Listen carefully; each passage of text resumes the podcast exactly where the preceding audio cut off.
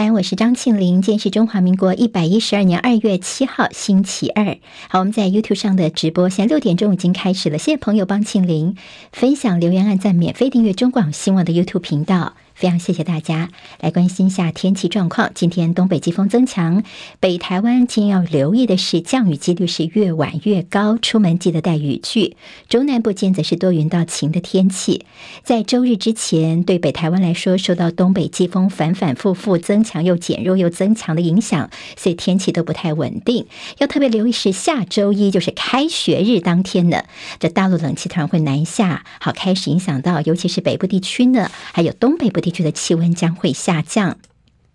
今天清晨收盘的美国股市全面收黑，由于上周所公布远优于预期的非农就业数据，但是华尔街担心说联准会会不会变得更加的鹰派，所以市场上是有担忧的。好，今看到道琼跌三十四点，收在三万三千八百九十一点；纳斯克指数跌一百一十九点，跌百分之一，收在一万一千八百八十七点；史坦普百指数跌二十五点，收四千一百一十一点；费半跌五十二点，跌幅百分。分之一点七，收在三千零二十九点。好，投资人也在关心的这个礼拜，包括了企业陆续发布的最新财报，还有会聚焦在美国联准会主席鲍尔在他们的美东时间七号，也就是我们大概明天清晨的这个时候，就会等到鲍尔的最新谈话了。投资人从其中来关心联准会接下来在升息的一些端倪，也是影响到在这个礼拜美股表现的一些重要因素。好，地牛翻身在花莲地区。今天清晨四点二十分，地牛翻身，瑞士规模五点一地震，震央在花莲县近海，地震深度只有十五点八公里。在花莲县的和平、还有太鲁阁以及宜兰县的澳花、南澳这几个地方，最大震度都是四级。而在同一个地方，六分钟之后又发生一起规模三点三的小区域地震，花莲的地震。至于在土耳其国际上的焦点，七点八强震之后余震不断，在土耳其跟他的邻国叙利亚已经知道死亡超过三千五百人了，而且死亡人数还在继续增加。有数千栋的房屋倒塌，土耳其有一大批的国家运动员失联，其中包括曾经效力英超的足球明星阿特苏，还有一整支国家女子职业排球队，恐怕他们还是在瓦砾堆当中。好，目前已经有四十五个国家跟组织第一时间表态，愿意提供土耳其人道救援。由于台湾当年九二一地震的时候呢，土耳其是第一批来台湾救援的队伍之一，土国有难，我们也伸出援手。昨天晚。晚上第一批四十人已经是出发了，今天早上九点钟还有第二批九十人前往土耳其去帮助救灾。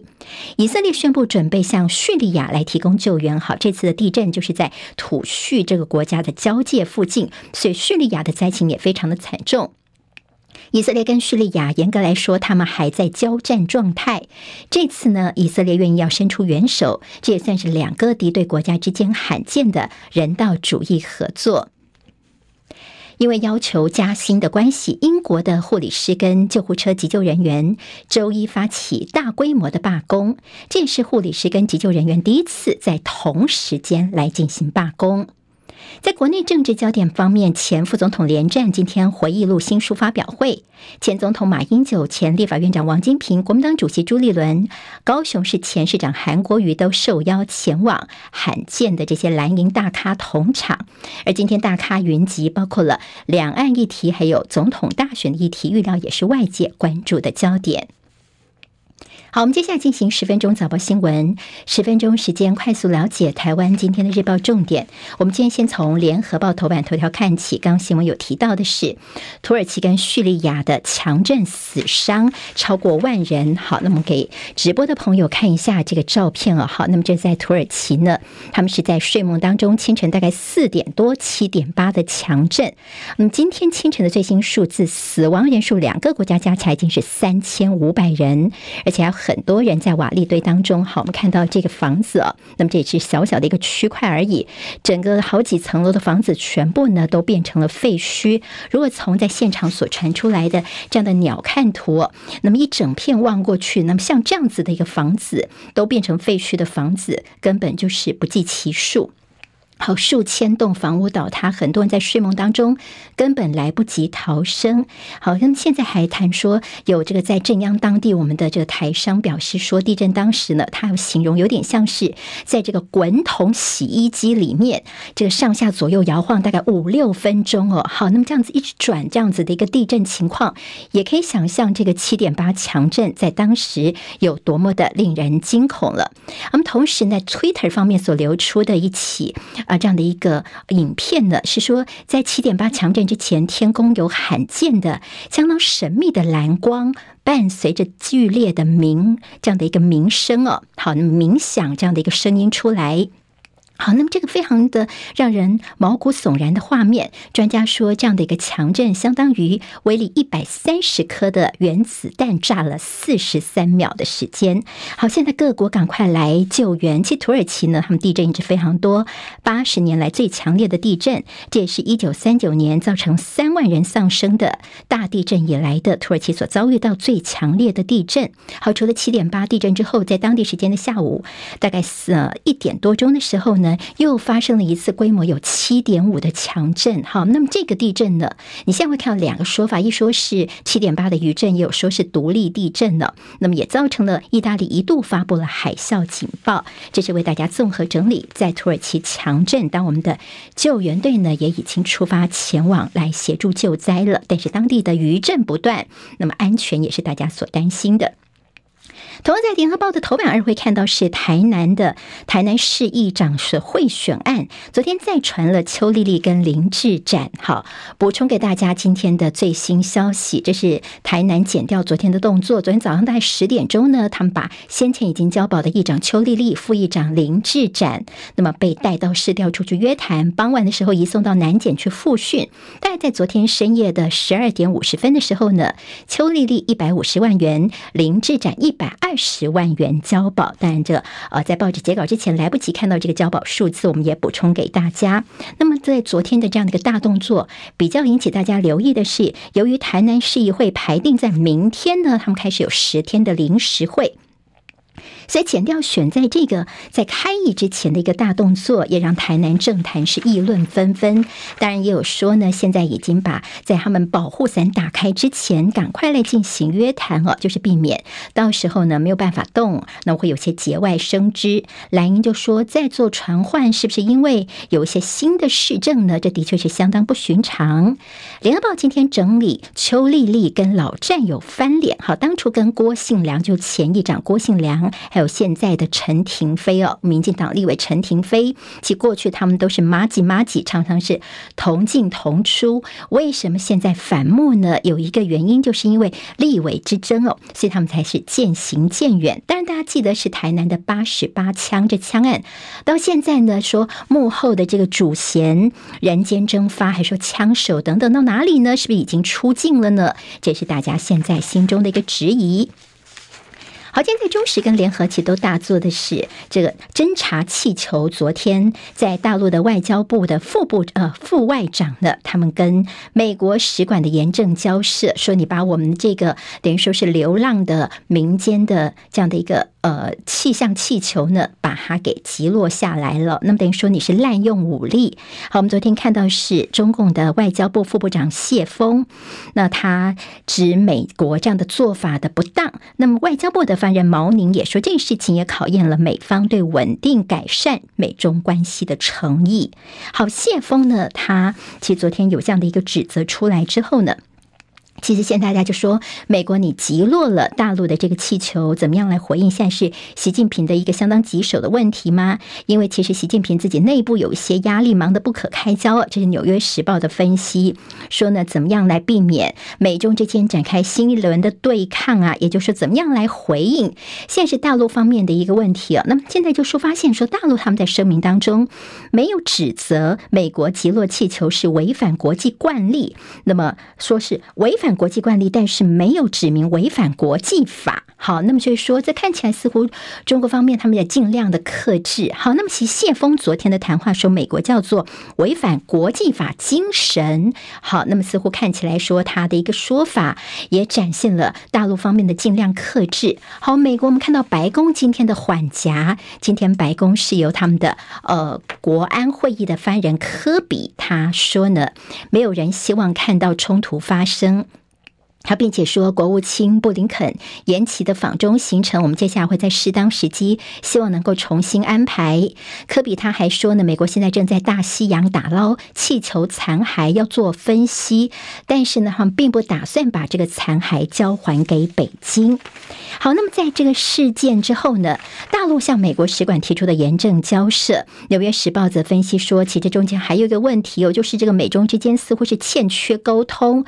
如果说当初这个气球都已经飞进了美国的领空之后呢，其实一个电话就可以好好沟通的。那么现在搞得似乎是双方都有一点骑虎难下，没面子了。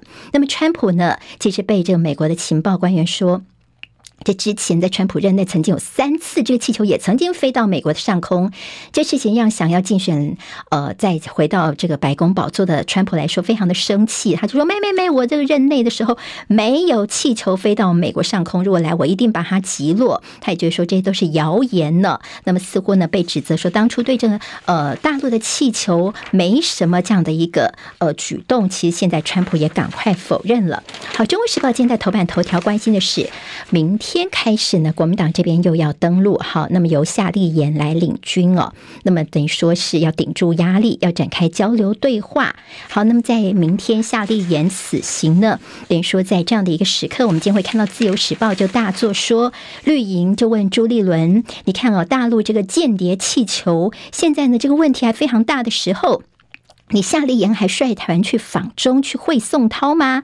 这是不是代表你朱立伦如果想选总统，还需要习大大同意才可以呢？好，对国民党来说呢，明天他们一个访问团要到大陆去，这次是定调在跟台商跟台生来了解他们的一些需求，那么一些对话沟通，反映台湾的新民意。那么已经向陆委会这边来报备了，同时在回来之后呢，也会向陆委会来说明。但也关心说夏立言今天会不会见陆委会的主委邱泰三，也引发关注。为什么国民党选在这个时候要到大陆去呢？时间点来说呢，还算是。呃，比较妥当的，因为三月份的时候呢，大陆有全国两会会登场，那么陆方到时候呢，他们会很忙，再加上呢，春节的这个连假才刚刚结束，那么在接下来之后呢，就会更加接近我们的二零二四总统大选了，所以呢，这个时候可能是一个比较合适的时间点。陆委会特别提醒国民党说：“你这个访问团呢，要表达我们台湾反胁迫的立场。”但在这朱立伦就说：“你民进党想尽办法要抹红我们，你是不是只剩下这个所谓的投共抹红这一招呢？”在国台办方面，朱凤莲昨天的新闻稿是说呢：“呃，坚持九二共识，反对台独，那么那么愿意加强跟国民党交往，来巩固、增进彼此之间的互信。”但我们今天看到《自由时报》邹景文的。特稿呢，就说啊，这次我们也看到说，这国民党方面哦，私人动机很大，等于是戴上了个统一协商的大帽子。好，现在赶快把红帽子给国民党给戴上，在这个时机到大陆去，那么国民党有他们觉得要沟通的部分。好，今天在中国时报头版当中会看到了星云法师过世，包括蔡总统说呢，这个弘法利生，精神永存。好，法师的圆寂自由自在，将成愿再来。好，我们今天看到了在报纸当中的照片呢，那这昨天呢，这星云法师呢，他的弟子也开放让大家能够吊唁。好，那他是这个坐龛呢，等于说是封龛，他是呃坐在这个缸里面来做圆坐缸的方式来圆寂的。他在下周一的时候呢，遗体火化之后就会安葬在佛光山的万寿园。好，那么星云法师呢，很多的这些包括政治人物跟他过去的一些交往，那么在今天的报纸当中也有些相关报道。自由时报今天在头版头条提到是租金补贴二点零版将可以随到随办，在四月份就可以上路了。好，那么尤其是对于年轻族群，有些特定族群呢，他们可以使用每年编列了三百亿元的补贴租屋族。好，所谓的二点零版呢，就是以后在家庭成员的定义，如果说你父母亲有房子没有办法申请补贴的话，以后呢，配合民法修正以后就未满呃未来满十八岁的高中生、大学生，如果你在外面租房子的话呢，也可以申请租金补贴。还有这 AI 量刑资讯系统，昨天正式上路了。以后呢，这个量刑你可以马上去查，在过去的一些案例，到底这相关的案件都是判的几年呐、啊、几个月啊等等，可以做参考。一个资料库已经正式启用，以后可以增加国民对我们司法的信赖。中时跟联合今天都大作是我们的蛋价问题。本来说礼拜天的时候呢，已经跟这个蛋农他们讲好，说让他们可以调涨价格，但是不到两个小时的时间，立刻更正了。好，那么有说是农委会主委陈吉仲怕被民众骂哦，所以又说不能够调涨价格。不过现在生气的是这些鸡农，他们群情激愤，说：“你看我们现在什么养鸡成本又高啊，那么老母鸡现在也必须要下蛋等等。”好，现在呢，今天下午四点钟他们会到农委会这边去一个座谈会哦，就是希望蛋价部分能够更加的合理才可以。好，国内的确诊黑数呢，大概是两到三成左右。好，我们虽然昨天的本土疫情跌破两万例，不过昨天是礼拜一嘛。好，接下来看起来我们在实际感染人数，如果加上黑数，大概有六成，也就是。一千四百万人应该已经感染过了。在经济日报间头版头条关心的是外资终止来买台积电哦，锁定的获利了结。工商时报头版头条同样关心的是台积电遭到空袭，好，元宵昨天的这个变盘，昨天台股跌了两百零九点。明天再见，拜拜。今天台湾各日报最重要的新闻都在这里喽，赶快赶快订阅，给我们五星评价，给庆玲最最实质的鼓励吧。谢谢大家哦。